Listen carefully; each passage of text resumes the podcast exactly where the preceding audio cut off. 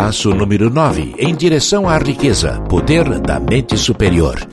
O poder da mente superior irá ajudá-lo a acumular dinheiro. Um princípio econômico e um princípio psíquico podem auxiliá-lo. O poder é essencial ao sucesso. Os planos se tornam inúteis sem o poder necessário para transformá-los em ação. Este capítulo descreverá o método pelo qual o indivíduo pode atingir e aplicar o poder.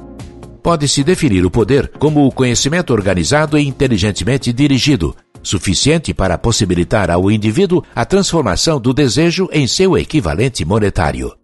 Vamos verificar como se pode adquirir poder.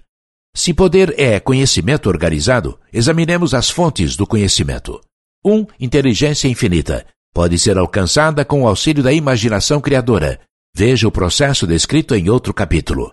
2. Experiência acumulada do homem. Pode ser encontrada em qualquer biblioteca pública bem equipada e em universidades. 3. Experiência e pesquisa. No campo da ciência e em praticamente todas as outras facetas da vida, os homens reúnem, classificam e organizam os fatos. Essa é a fonte para a qual nos dirigimos quando o conhecimento não pode ser obtido a partir da experiência acumulada.